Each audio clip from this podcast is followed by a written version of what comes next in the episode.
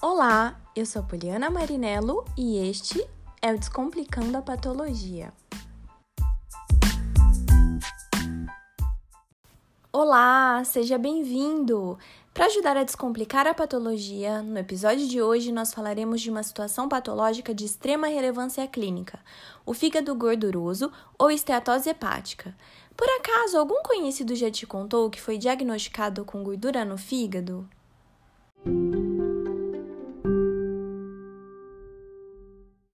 No episódio anterior, nós vimos que as doenças começam com alterações de estrutura e função que acontecem nas células. A esteatose hepática acontece em decorrência do acúmulo de lipídios dentro das células do fígado, os hepatócitos. Ela é classificada como um tipo de lesão celular reversível, ou seja, a célula é capaz de voltar ao normal desde que o agente agressor, aquele que foi responsável pela lesão, seja removido. As lesões celulares reversíveis também são chamadas de degenerações.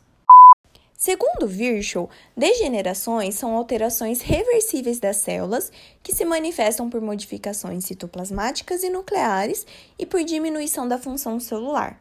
Essas modificações citoplasmáticas e nucleares que Virchow menciona ocorrem devido ao acúmulo de substâncias dentro das células, que são observadas nas degenerações. Esse acúmulo se deve ao comprometimento de algumas das funções celulares e resultam em alterações na sua morfologia. As degenerações recebem diferentes denominações de acordo com a substância que se acumula na célula. Pode ocorrer acúmulo de água e eletrólitos, de carboidratos, proteínas e de lipídios. A esteatose, que é o tipo de degeneração que nós veremos hoje, é a degeneração onde ocorre acúmulo de lipídios no interior das células. Definição, esteatose é o acúmulo anormal de lipídios simples, sejam eles mono, di ou triglicerídeos, no citoplasma de células que normalmente não os armazenam. Vamos entender melhor essa definição?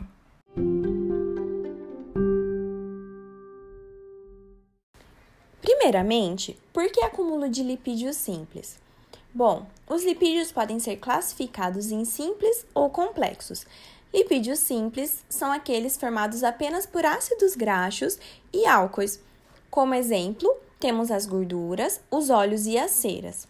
O glicerol é o álcool mais frequentemente encontrado nos lipídios simples.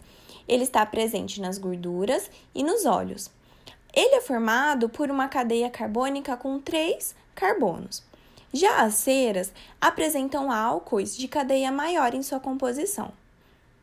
Lipídios complexos apresentam outros grupamentos, além de ácidos graxos e álcool na sua estrutura, como fosfato, no caso dos fosfolipídios, carboidratos, no caso de glicolipídios, núcleo esteroide, como no caso do colesterol, entre tantos outros. Tanto os lipídios simples como os complexos podem acumular-se dentro das células. A degeneração onde ocorre acúmulo de lipídios complexos é chamada de lipoidose, e a degeneração onde ocorre o acúmulo de lipídios simples, especificamente mono, di ou triglicerídeos, é chamada de esteatose. Mas e quanto àquela parte da definição que diz que só é esteatose quando esse acúmulo ocorre no citoplasma de células que normalmente não os armazenam? Bom, quando a célula está cheia de lipídios no citoplasma, mas apresenta a função de armazenamento de lipídios, não se trata de esteatose. E o que causa esteatose? Ou seja, qual a sua etiologia? As duas causas mais comuns de esteatose são o etilismo crônico e a síndrome metabólica.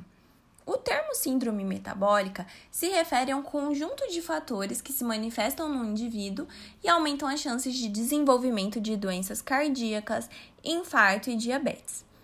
Dentro dos fatores presentes na síndrome metabólica, os que mais se relacionam com a indução de esteatose são a resistência à insulina, obesidade e níveis elevados de triglicerídeos no sangue.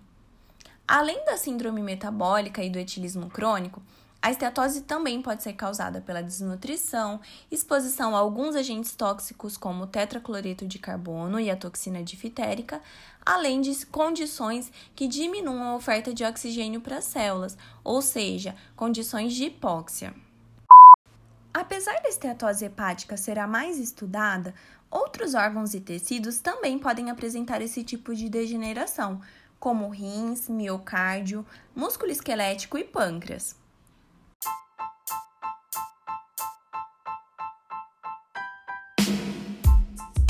No episódio de hoje, entendemos que o fígado gorduroso é resultado de lesões celulares que levam ao acúmulo de lipídios simples no interior de células que normalmente não os armazenam, ou seja, da esteatose hepática. Vimos também quais são os principais causadores de esteatose e em quais outros tecidos pode ocorrer. Ainda tem muita coisa para falar sobre a esteatose. Por isso, se você quiser saber mais sobre esse tema, não perca os próximos episódios. E se você gostou, ajude a divulgar esse podcast. Você pode nos seguir no Spotify e no Instagram, no arroba Patologia para Todos. Um abraço e até mais!